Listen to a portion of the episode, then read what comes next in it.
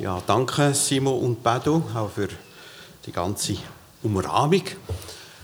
Und ich möchte alle ganz herzlich begrüßen, die auf der Empore, die, die da unten sitzen und natürlich auch die daheim. Und ich habe den Eindruck, heute sind ein bisschen mehr online.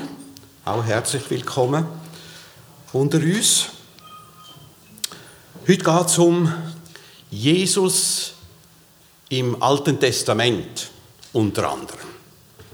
Jesus im Alten Testament. Hast du ihn auch schon entdeckt im Alten Testament? Ja, die Kinder sind oben heute in der Sonntagsschule und äh, sie werden auf die Suche gehen nach Jesus im Alten Testament. Es ist eine spannende Sache, Jesus zu suchen, ohne seinen Namen zu finden. Gestern Nachmittag wurde ich für diese Predigt angefragt. Und ich habe dann ganz spontan gesagt, am liebsten würde ich eigentlich einfach über Jesus predigen. Und ich wurde dann von Christian Schmid dazu ermutigt, äh, eine Predigt aus einer Bibelwoche 2020 zu nehmen zum Thema Jesus im Alten Testament und ich soll doch diese überarbeiten. Das war damals im Schwarzwald. Das Wochenthema diesen Herbst 20 formulierte ich nämlich ganz kurz. Jesus im Alten Testament. Und gerne halte ich heute die erste von einer ganzen Reihe, etwa zehn Botschaften zu diesem Thema. Vielleicht gibt es später eine andere Gelegenheit. Äh, etwas daraus zu nehmen. Wir beginnen heute also passend mit einem, wir könnten sagen, Eröffnungskapitel, Opening Chapter. Hm. Ihr dürft schon mal das Eröffnungskapitel im Lukas-Evangelium aufschlagen. Doch bevor wir aus diesem Kapitel lesen, ein kleiner Einstieg mit einem kurzen Satzteil aus dem Alten Testament. Hört gut zu, ob ihr wisst, um was es geht. Hier steht, denn du bist bei mir. Was kommt dir in den Sinn? An wen denkst du? Denn du bist bei mir. Kann aber der Psalm? Nicht. Ist dort die Rede von 23 kann ich gehört, ja genau. Psalm 23, interessant. Psalm 23, ein sehr ermutigendes Gebet im Alten Testament, auch ein beliebter Predigtext. Vor etwa zwei, drei Jahren, wir waren zusammen im Wallis, da gingen wir auch in einen Gottesdienst und da hielt der Pfarrer eine Predigt zum Psalm 23. Und ich habe auch gestaunt, was der ältere Pfarrer zu dieser Aussage sagen konnte genau das, denn du bist bei mir. Er hat das ausgelegt und äh, war auch richtig ermutigend. Hat alles gestimmt, wirklich. Super, ich habe mich richtig gefreut und Amen, hat er gesagt. Und dann wurde ich doch ein bisschen stutzig. Irgendwie habe ich gedacht, hä? er hat Jesus nie erwähnt. Jesus nie erwähnt. Und ich habe mich dann gefragt, ja, darf der Pfarrer das eigentlich so? Psalm 23 ohne Jesus. Jesus, der doch gesagt hat, ich bin der gute Hirte, ich lasse das Leben für meine Schafe und wer mir nachfolgt und so weiter. Psalm 23 ohne Jesus. Und der Pfarrer, damals war das in Viersch, der würde mich wohl fragen, ja, darf man denn das? Psalm 23 predigen und von Jesus reden, auch wenn nichts von ihm hier steht? Nun, am liebsten wäre ich mit diesem Pfarrer auf eine kleine Wanderung gegangen von Jerusalem nach Emmaus. Warum gerade von Jerusalem nach Emmaus? Nun, wir haben ja alle das Eröffnungskapitel von Lukas schon aufgeschlagen oder sind noch einige im Kapitel 1 gelandet. Da muss ich jetzt kurz korrigieren, das ist nicht Kapitel 1. Das Eröffnungskapitel von Lukas ist das Kapitel 24.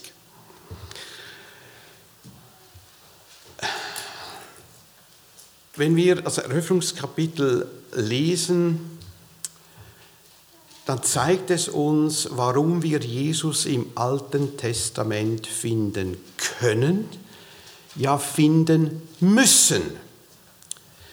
Wir sollen uns bewusst auf die Suche machen nach Jesus im Alten Testament. Wer das nicht tut, der hat das Evangelium noch nicht verstanden. Der tappt noch im Dunkeln, wie die zwei Jünger von Emmaus. Wir hören oder lesen abschnittsweise und achten mal ganz bewusst, was hier alles geöffnet wird in diesem Opening Chapter. Wir lesen, beziehungsweise Simon hat ja bereits äh, die ersten zwölf Verse gelesen und da ist euch aufgefallen, was zuerst geöffnet wird. Es ist das Grab, oder? Am ersten Tag der Woche, da wurde der Stein vom Grab weggewälzt. Hier wird geöffnet. Und dann lesen wir ab Vers 13 weiter bis Vers 21. Und siehe, zwei von ihnen gingen an demselben Tag zu einem Dorf namens Emmaus. Das war von Jerusalem 60 Stadien entfernt. Und sie redeten miteinander von allen diesen Geschichten und Geschehnissen. Und es geschah, während sie miteinander redeten und sich besprachen, da nahte sich Jesus selbst und ging mit ihnen. Und ihre Augen aber wurden gehalten so dass sie ihn nicht erkannten. Und er sprach zu ihnen, was habt ihr unterwegs miteinander besprochen und warum seid ihr so traurig? Da antwortete der eine, dessen Name Kleopas war, und er sprach zu ihm, bist du der einzige Fremdling in Jerusalem, der nicht erfahren hat, was dort geschehen ist in diesen Tagen? Und er sprach zu ihnen, was? Sie sprachen zu ihm, das mit Jesus, dem Nazarener, der ein Prophet war, mächtig in Tat und Wort vor Gott und dem ganzen Volk, wie ihn unsere obersten Priester und führenden Männer ausgeliefert haben, dass er zum Tode verurteilt und gekreuzigt wurde. Wir aber hofften, er sei der, welcher Israel erlösen sollte. Ja, und bei alledem ist heute schon der dritte Tag, seit dies geschehen ist. Der Herr ist auferstanden. Er ist wahrhaftig auferstanden. Er lebt. Wirklich? Kommt mir vor wie ein Märchen, haben einige Jünger gesagt. Das war ihre erste Reaktion. Ganz nüchtern, wie du und ich, kommt mir vor wie ein Märchen. Kann ich doch nicht glauben. Das begreife ich einfach nicht. Liebe Gemeinde, Frauen und Männer, und wir haben noch Kinder unter uns und Jugendliche. Sind Sie, bist du manchmal nicht auch schwer von Begriff.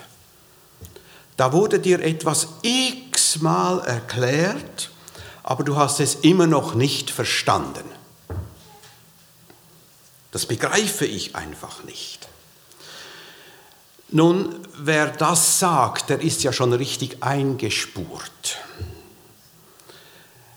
Eingespurt und hat begriffen, dass er eben nichts begreift von dieser Sache.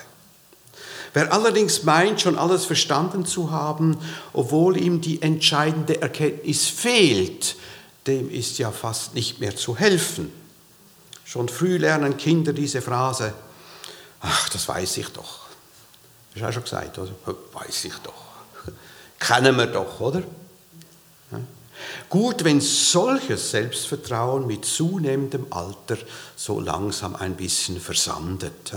Jetzt bin ich da bald 68 und ich muss sagen, ja eigentlich, ich habe schon noch nicht so viel begriffen, wie ich eigentlich begreifen sollte. Aber eben, es braucht alles Zeit zum Reifen, auch zum Begreifen des Evangeliums. Da hat mir ein älterer Bruder einmal gesagt, oder hat es geschrieben, ich habe über Jahrzehnte unzählige Predigten gehört, aber erst die letzten paar Monate wirklich begriffen, worum es geht. Das hängt ja in der Regel nicht an den Predigten. Nein, damit der Zwanziger abgeht, muss etwas anderes geschehen. Bei uns Menschen müssen die inneren Augen des Glaubens geöffnet werden, die Ohren müssen geöffnet werden. Sonst werden wir nie begreifen, was das Evangelium lehrt. Deshalb beten wir ja auch, Herr. Herr Jesus, bitte öffne mir die Augen und den Verstand. Das ist auch das Thema dieser Predigt. Und die Bibel berichtet ja von den Schülern des Herrn Jesus, die weder am Todestag ihres Meisters Jesus noch später beim leeren Grab das Geschehen verstehen konnten. Der Zwanziger ist ihnen einfach nicht abgekehrt. Da erzählt uns die Bibel zum Beispiel von diesen Emmaus-Jüngern. Diese beiden waren über den Bericht von einigen Frauen total verunsichert. Trauer und Zweifel vernebelten ihre Sicht. Wenn wir dann in der Geschichte weitergehen, werden wir sehen in einem zweiten Schritt Gottes Licht, das dann den Schleier durchbricht. Und in einem dritten Schritt, das wird dann unsere Hoffnung sein. Hoffnung, die eine finstere Nacht erleuchtet. Beginnen wir von vorn. Trauer und Zweifel vernebeln die Sicht. Nun waren da diese zwei unterwegs, so etwa elf Kilometer, das ist von hier bis nach Münzigen, etwa so, das sind etwa elf Kilometer zu Fuß. Einer hieß Kleopas oder Klopas und ein zweiter Jünger dabei. Der wird nicht erwähnt, wer, wie er heißt, es könnte sogar seine Frau gewesen sein, wir wissen es nicht. Kloppas, vielleicht mit seiner Maria, wer weiß. Jedenfalls gab es hier ein angeregtes Gespräch über die Ereignisse der letzten paar Tage. Ihr guter und treuer Herr, der Rabbi Jesus wurde umgebracht am Kreuz. Und das Erlebte machte sie richtig traurig. Sie waren verwirrt, untröstlich. Man liest dort im Vers 21 von der zerschlagenen Hoffnung und dann auch von den Frauen, die sie erschreckt haben. Die Frauen am Grab und die sagten, das Grab sei leer. Alles kam anders als gedacht. Diese beiden waren total durcheinander. Sie hatten sich getäuscht und wurden jetzt enttäuscht. Sie fragten vielleicht, ja, was Jesus über sich lehrte, war das irgendwie nicht ganz korrekt? Aber er war doch so mächtig in Wort und Tat. Waren wir vielleicht einfach leichtgläubige Narren? Ja, wir wissen, der natürliche Mensch vernimmt nichts von Gottes Wort. Er kann es nicht verstehen. Er ist blind. Er tappt im Dunkeln. Später liest man dann im Vers 25 da, 25, da warf Jesus ihnen sogar Torheit vor, Unverständnis. Und nun nähert sich Jesus den niedergeschlagenen Jüngern und wird nicht erkannt. Und dieser weise Seelsorger Jesus, er stellt zuerst einfach mal so Fragen und will zum Nachdenken anregen. Eine einfache Frage öffnet die Ohren der Toren, könnte man sagen. Zuerst aber auch den Mund dieser Toren. Kleopas durfte zuerst sein bekümmertes Herz ausschütten. Wir hofften, ja, das war damals, da hatten wir noch Hoffnung, aber heute ist die Hoffnung zerschlagen, beinahe ausgelöscht. ersten Tag wurde er gekreuzigt, dann kam der zweite Tag und heute ist schon der dritte Tag. Keine Änderung. Ja, nur die Frauen, ja, die Frauen, unglaublich. Da kamen doch Frauen und sagten, er sei auferstanden, ein Engel sei ihnen erschienen und habe sie daran erinnert, dass Jesus hier mal etwas gesagt hat. Der Sohn des Menschen muss in die Hände sündiger Menschen ausgeliefert und gekreuzigt werden und am dritten Tag auferstehen. Vers 7 tatsächlich, das hat Jesus einmal gesagt. Aber hört mal, was Kleopas da sagt, Vers 22. Zudem haben, wir uns, haben uns auch einige Frauen aus unserer Mitte in Verwirrung gebracht. Mit dieser Hoffnungsbotschaft in Verwirrung gebracht. Sie waren am Morgen früh beim Grab, fanden sein Leib nicht, kamen und sagten, sie hätten sogar eine Erscheinung von Engeln gesehen, welche sagten, er lebe.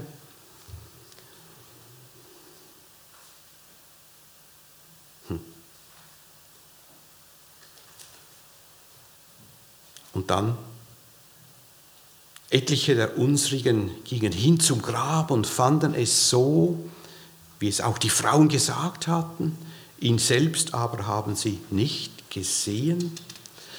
Ja, da waren noch Kollegen am Grab. Für Kloppas und seinen Kollegen und seine Frau, die haben Zeugnis gegeben von diesem leeren Grab. Das Grab ist leer. Und das waren ganz nüchterne, glaubwürdige Augenzeugen. Aber was soll das jetzt bedeuten? Das Grab musste leer sein, daran gab es überhaupt keinen Zweifel. Kritische Zeitgenossen konnten nicht leicht nachprüfen, konnten wirklich leicht nachprüfen, was fanden sie? Den Leichnam fanden sie nicht, aber ein leeres Grab. Alle mussten es bestätigen, selbst die Feinde mussten es bestätigen. Das Grab ist leer. Doch wie sollten nun diese zwei nüchternen Jünger mit dieser Botschaft umgehen? Wie einordnen? Die Jünger waren mit ihrem Latein am Ende. Da war keine logische Antwort, keine plausible Lösung des Problems in Sicht. Darüber halten sie, haben sie diskutiert. Halten wir uns diese Jünger einmal vor Augen. Überlegt euch mal. Bestand in diesem Zustand der Wille, der Wunsch, der Mut, die Kraft, um von einer Auferstehung zu predigen? Nein. Die Ungewissheit war viel zu groß, auch bei den anderen Jüngern. Wie konnte diese ängstliche Schar nun von auferstandenen Jesus predigen? Doch ohne eine vollmächtige Predigt über die Auferstehung, wie sollte es dann weitergehen mit der Verkündigung, mit dem Missionsauftrag? Wie könnten mit einer Trauerbotschaft Menschen zum Glauben kommen? Da muss also noch etwas geschehen. Würde das Evangelium mit ein paar vagen Vermutungen enden, mit ein paar ängstlichen Jüngern, kleinlauten Jüngern, wir würden heute nichts wissen von dieser Auferstehung. Sicher, einige Frauen berichteten zwar von dem Engel, der sagte, dass sie leben, aber da war noch so viel verschleiert für diese Jünger. Was ist die einzige Chance, wenn alles verdunkelt ist? Ist alles stockdunkel. Was machst du? Den Lichtschalter anzünden oder ganz einfach, mach doch endlich mal Licht. Licht braucht es. Klarheit, damit das Verborgene deutlich zum Vorschein kommt. Doch wer kann denn hier Klarheit verschaffen? Wer kann den Verstand der Jünger öffnen? Wer und wie wird hier geöffnet? Nun, die meisten hier kennen wohl die Passionsgeschichte. da lesen wir von diesem verschlossenen Grab, oder? Da war ein großer Stein vor dem Grab, der Stein war versiegelt, es gab bewaffnete Waffen, Wach, äh, Wachen vor dem Grab. Kein Licht, keine Hoffnung, keine Chance, keine Zukunft, weder für den Leichnam noch für die Jünger. Und doch, diese dunkle Grabhöhle wurde geöffnet, trotz allem. Die Augenzeugen, sogar die Feinde mussten das bestätigen. Das Grab ist leer. Da muss doch eine gewaltige Kraft am Werk gewesen sein. Dieselbe Kraft muss jetzt nochmals wirken. Die Jünger tappten im Dunkeln, die Sicht war vernebelt, die Herzen verzagt, der Verstand scharf bewacht von einer ganzen Legion Zweifel. Da muss doch wieder eine Kraft wirksam werden, wie am Grab. Aber jetzt müssen die Augen geöffnet werden, die Ohren, das Herz, der Verstand muss geöffnet werden. Doch wie? Und so kommen wir einen Schritt weiter. Gottes Licht durchdringt die Nacht. Wir lesen ab Vers 24. Oder 25 reicht. 24 haben gelesen, 25. Und Jesus sprach zu ihnen, O ihr Unverständigen, wie ist doch euer Herz träge zu glauben an alles, was die Propheten geredet haben? Musste nicht der Christus dies erleiden und in seine Herrlichkeit eingehen? Und er begann bei Mose, und bei allen Propheten und legte ihnen in allen Schriften aus, was sich auf ihn bezieht. Und sie näherten sich dem Dorf, wohin sie wanderten. Und er gab sich den Anschein, als wollte er weitergehen. Und sie nötigten ihn und sprachen, bleibe bei uns, denn es will Abend werden, und der Tag hat sich geneigt. Und er ging hinein, um bei ihnen zu bleiben. Und es geschah, als er mit ihnen zu Tisch saß, nahm er das Brot, sprach den Segen, brach es und gab es ihnen. Da wurden ihnen die Augen geöffnet und sie erkannten ihn und er verschwand vor ihnen.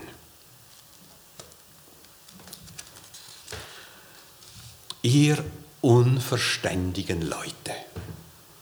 Ich würde mich nicht wagen, euch so anzusprechen, ihr Toren.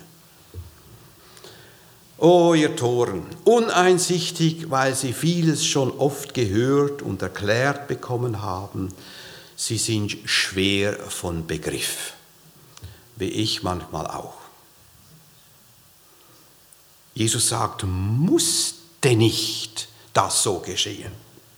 Anders übersetzt, war es nicht notwendig, dass es so geschieht. Notwendig. Ja, die Not der Menschen ist überaus groß. Total blind sind die Menschen für das Wesentliche. Total blind. Der Paulus sagt es so in Epheser 4, 17, 19. Ihr Verstand ist verfinstert und sie sind entfremdet dem Leben durch die Verstockung ihres Herzens. Im Vers 2 redet er von der geistlichen, vom geistlichen Tod. Auch ihr wart tot durch eure Übertretungen und Sünden. Schaut, ohne Gottes Wirken kann der Mensch nicht sehend werden. Er kann nicht befreit werden. Gott muss wirken. Der Prophet Jeremia erklärt es so. Jeremia 13, 23, ein bekannter Vers. Kann ein Schwarzer seine Hautfarbe wechseln? Oder kann ein Leopard sein geflecktes Fell? Genauso wenig seid ihr fähig, das Gute zu tun, so sehr habt ihr euch an das Böse gewöhnt. Das ist doch der Zustand der Menschen bis heute. Für alle Menschen gilt, was auch für Israel galt. Jeremia schreibt es so, dein Schaden ist verzweifelt böse und deine Wunde unheilbar. Um diese Not zu wenden, musste Jesus eingreifen und zuerst am Kreuz leiden und sterben, um unsere Schuld zu sühnen, um die Erwählten zu erwecken, zu retten und umzugestalten. Dafür musste Jesus sterben, die Strafe tragen. Schon x-mal musste Jesus das seinen Jüngern erzählt haben. Sie waren ja drei Jahre in der Schule bei ihm. Und nun der Vorwurf, ihr Unverständigen. Warum begreift ihr es nicht, ihr Lieben? Nun, Gott ist ein unermüdlicher Lehrer. Er selber gibt Licht zum Verständnis. Darum erklärt Jesus nochmals ausführlich und liebevoll. Zum Beispiel, dass er verworfen werden musste. Kleopas, hörst du, das musste so geschehen, damit für uns der Weg zum Himmel offen wird. Der Baustein Christus musste verworfen werden. Jesus erklärte es mit allen Schriften, heißt es hier. Erklären, dieses griechische Wort dort bedeutet durch und durch, also ausführlich erklären und ganz genau auslegen. Nun, Jesus hat das schon mehrmals gemacht, ganz genau, aber jetzt einfach nochmals für Kleopas und den zweiten Jünger. Ja, Jesus musste doch leiden, verwundet werden, sterben. Vielleicht hat er nochmals Jesaja 53 erklärt. Jesus musste doch sterben. Kleopas, begreifst du es noch nicht? Ja, irgendwie kam den beiden vieles bekannt vor. Im Herzen kam irgendetwas in Bewegung etwas wie ein Brennen. Kennst du dieses Brennen im Herzen? Die aufkommende Freude, wenn Jesus dir ein weiteres Geheimnis in der Heiligen Schrift offenbart? Kennst du das? Jesus spricht zu den beiden und zu uns über göttliche Muss. Es gibt noch andere Muss in der Bibel. Ich kann die Bibelstellen kurz angeben, ihr könnt das nachher zu Hause lesen, wer will, 1. Petrus 4,17. Das Gericht muss doch zuerst am Haus Gottes beginnen. Denn nicht alle, die sagen, Herr, Herr, gehören auch zu ihm und kommen in den Himmel. Oder 2. Timotheus 3, Vers 12. Das Leiden der Jünger. Wir werden leiden müssen. Das ist eine Absage ans Kuschelchristentum. Oder Markus 13, Vers 10, die Verkündigung allen Nationen, bis Jesus wiederkommt. Das muss geschehen, das gehört zum Ratschluss Gottes und Gottes Ratschluss muss zustande kommen. Und so wahr Jesus leiden musste, so wahr Jesus jetzt lebt, so wahr muss er wiederkommen. Was noch nicht erfüllt wird, wird zwangsläufig in Erfüllung gehen müssen. Wir wissen nicht, was Jesus den Jüngern alles noch erklärt hat, aber es ging in diese Richtung. Kleopas. Es musste so geschehen. Auch im 21. Jahrhundert muss das immer wieder gepredigt werden. Gehen wir zurück zur Geschichte. Langsam aber sicher ging auch den zwei Jüngern ein Licht auf. Und sie wollten ihn nicht mehr loslassen, diese Lichtquelle. Bleibe bei uns. Denn es will Abend werden. Wenn es Abend wird, musst du noch ein Licht haben, oder? Bleib doch bei uns. Du musst doch jetzt nicht weitergehen. Sie wollten ihn nicht loslassen. Bis jetzt tappten die Jünger im Dunkeln. Die Sicht war vernebelt, die Herzen verzagt, der Verstand scharf bewacht von einer Legion Zweifel und Unwissen. Unglauben, Skepsis. Doch langsam, langsam dämmert das Licht. Es tauget im Herz vor der Jünger. Oh, ist das schön. Auch schon erlebt, wenn jemand die Bibel liest, das erste Mal in seinem Leben vielleicht sich mit Jesus auseinandersetzt und dann plötzlich merkst du, ach, jetzt hat er Licht bekommen. Er versteht etwas von Jesus. Langsam dämmert das Licht, während es draußen dunkel wird. Bleibe bei uns. Ach, das sollten wir dem Herrn Jesus doch immer wieder sagen. Ach, blieb doch bei uns. Ja, er hat es ja versprochen, dass er bei uns bleibt. Natürlich bleibt er bei uns. Er ist so gut. Wir brauchen noch mehr Licht, Herr Jesus. Die Hoffnung zerstreut zunehmend die Niedergeschlagenheit. Wenn ich denke, nur Minuten vorher, bei diesen Jüngern, wenn man in Vers 17 liest, steht dort, sie blieben niedergeschlagen stehen. Oh, kommen nicht mehr raus. Tappen im Dunkeln. Die, den beiden Jüngern fehlte die Freude, weil sie die prophetischen Worte nicht fassen konnten, zu wenig ernsthaft darüber nachgedacht haben, an der Prophetie zweifelten. Bedenken wir, uns geht das genauso. Wenn wir es versäumen, das Bibelwort ernsthaft und betend zu lesen und zu erforschen und studieren, die Zusammenhänge erforschen zwischen der Prophetie und dem Kreuz von Golgatha, wenn wir nur um unsere widersprüchlichen Zweifel kreisen, uns wird es gleichgehen wie den Jüngern. Wir sind niedergeschlagen und bleiben stehen. Doch nun lesen wir hier, wie gut unser Herr ist. So gut, dass er uns immer wieder anspricht, wenn wir niedergeschlagen sind und geduldig nochmals erklärt, was wir schon x-mal gehört haben. Also der Christian wird auch in dieser Gemeinde manches einfach oftmals nochmals erklären. Das ist so, wir brauchen das. Wir brauchen Repetition. Das kennen wir auch vom Abendmahl, oder? Immer wieder. Einfach, dass wir das nochmals hören. Jesus ist für Sünder gestorben.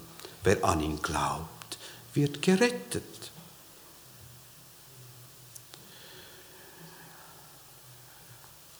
So gut, dass er uns immer wieder anspricht.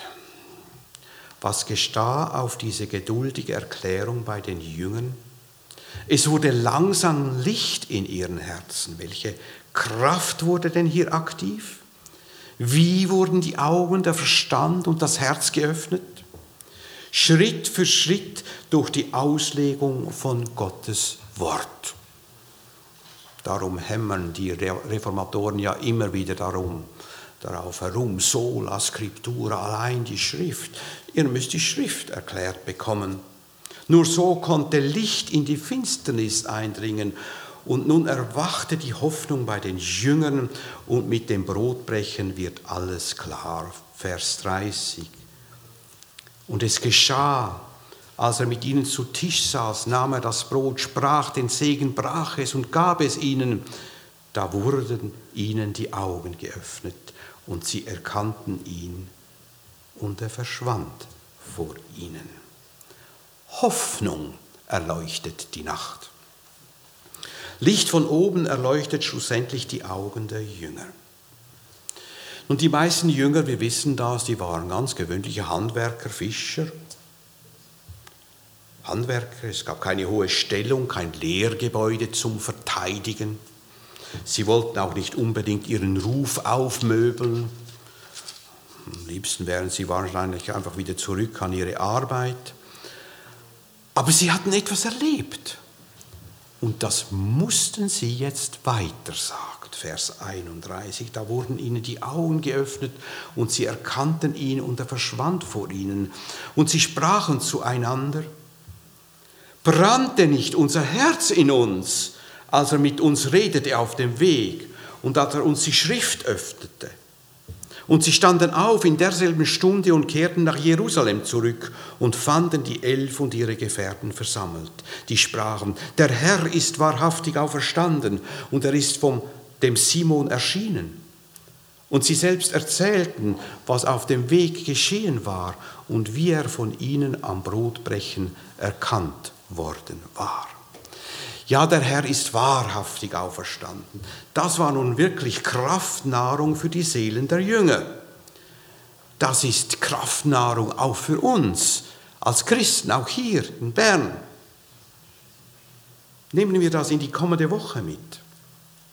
Bei den Jüngern kam durch das Wort von Jesus wirklich Licht ins Dunkel. Das ist die einzige Chance, wenn alles verdunkelt ist. Jesus muss öffnen. Wie das Grab geöffnet wird müssen die Augen, der Verstand, die Herzen geöffnet werden. In diesem Opening Chapter, in diesem Eröffnungskapitel von Lukas wird da noch mehr geöffnet, also Grab, Ohren, Augen, Schrift, der Verstand und schlussendlich werden noch die Völker geöffnet, damit das Evangelium überall hinkommt und am Schluss öffnet sich der Himmel und Jesus verschwindet in der Ewigkeit, von woher er wiederkommt. Bald. Die einzige wirkliche Chance, wenn bei uns alles verdunkelt ist, Jesus muss öffnen. Er muss. Er muss ans, uns Licht geben. Wir brauchen ihn. Wer kein Licht von Gott empfängt, hat kaum die Chance zu begreifen, was an Karfreitag und Ostern vor 2000 Jahren geschah. Auch der gläubige Christ wird ja manchmal von Zweifeln geplagt, aber ich darf immer wieder zu ihm fliehen und ihn bitten, Herr, öffne mir die Augen, öffne mir den Verstand, gib mir Verständnis, dass ich weiß, dass ich erkenne, was du willst, was du mich lehrst, was du getan hast, die Wunder in deinem Wort. Wer so betet, dem gilt die ermutigende Verheißung. Wer bittet, wenn du bittest, dann wird er dir geben. Den Jüngern brannte das Herz, als er die Schrift öffnete. Wann hat dich, wann hat sie das letzte Mal ein Bibelwort so richtig gepackt? Wann brannte bei dir das letzte Mal ein Feuer im Herzen? Schon länger nicht mehr? Oder vielleicht noch gar nie? Das liegt nicht daran, dass Jesus, weil Jesus heute nicht sichtbar ist, das Problem liegt an uns. Aber da fragt jemand, wie kann es geschehen, dass Gottes Wort mich packt? Schaut, Fragen und Unsicherheiten haben wir ja alle, wie diese Jünger. Aber, und das lernen wir von diesen Jüngern, die zwei sprachen offen darüber. Das dürfen und sollen wir auch. Es ist wichtig, dass wir unsere Zweifel aussprechen können und dass wir bereit sind zu hören und gemeinsam Antworten zu suchen. Und die zwei begegneten Jesus, als er ihnen das Wort auslegte. Ich bin überzeugt, wer sucht, der findet und dein Herz wird brennen dass bis heute noch täglich Hunderte, ja wenn nicht Tausende Menschen Licht bekommen, den Retter Jesus finden und ihre Befreiung bezeugen, das ist doch der deutlichste Beweis, dass es stimmt. Jesus lebt und sein Licht brennt. Da fragt mich vielleicht jemand, ja, was soll ich jetzt mit all dem? Morgen ist wieder Montag, ich muss wieder an die Arbeit und überhaupt, was bringt mir diese Geschichte? Nun, du hast einiges von Jesus gehört und du sagst vielleicht, ich kenne Jesus.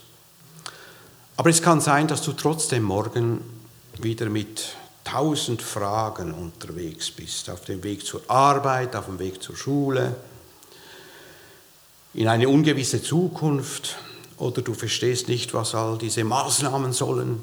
Tausend Fragen. Wie auch immer, du darfst doch wissen, er ist, es ist nicht seine Art, die Art unseres Herrn, uns einfach so suchende, fragende Menschen einfach so zappeln zu lassen. Nein, Und bist du sein Kind, dann hast du sicher schon erfahren, wie er dir zur Seite steht. Du siehst ihn zwar nicht, aber du weißt, er ist mit mir. Und wanderte ich im finsteren Todestal, du bist bei mir, ganz nahe. Und wenn du seine Antworten schon oft gehört, aber nicht verinnerlicht hast, dann hat er Geduld mit dir. Er erklärt nochmals alles von neuem. So schön, oder? Er kommt einfach normal und zeigt es normal. Ich habe dich gern. Ich habe dich bei deinem Namen gerufen. Du gehörst mir.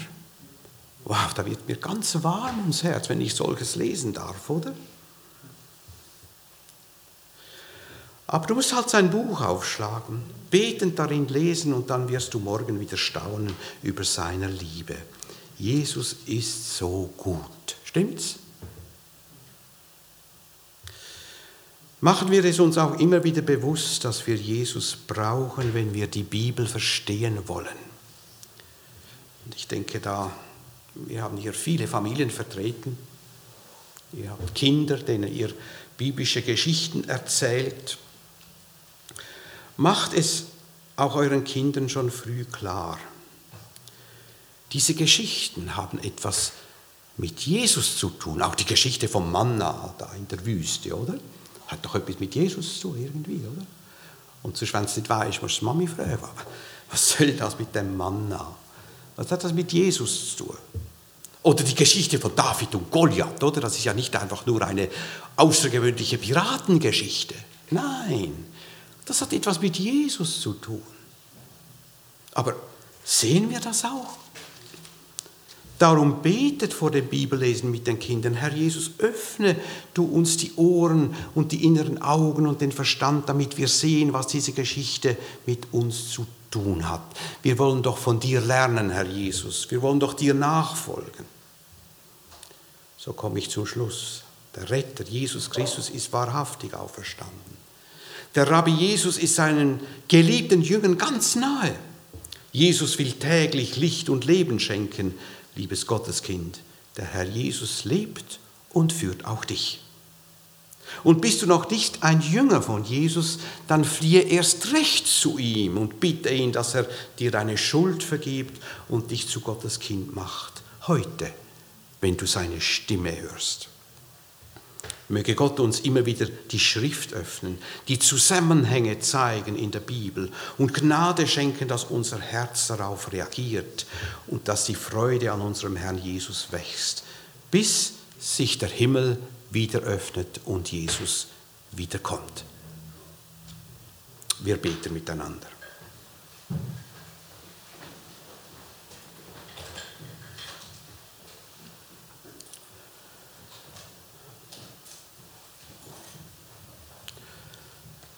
Lieber Herr, treuer himmlischer Vater, danken wollen wir dir von ganzem Herzen. Du großer, mächtiger Gott, du hast von Ewigkeit her geplant, Menschen zu erlösen. Und du, Herr, hast es uns in der Heiligen Schrift offenbart, im Alten Testament, mit vielen Geschichten, und Prophetien. Und all das, was du voraus geplant hast, hat sich erfüllt in Jesus Christus, der für uns gestorben ist am Kreuz von Golgatha. Danke für den Tod am Kreuz, der uns das Leben bringt. Danke für das geschriebene Wort, geschrieben durch den Heiligen Geist und uns geöffnet durch das Wirken und das Licht des Heiligen Geistes. Danke, Herr, dass du uns das Wort öffnest, für dein Volk mehr und mehr Wegweisung gibst und Brot des Lebens. Herr, du bist so gut zu uns. Wie gerne sind wir doch auf deiner Weide und lassen dich von dir führen.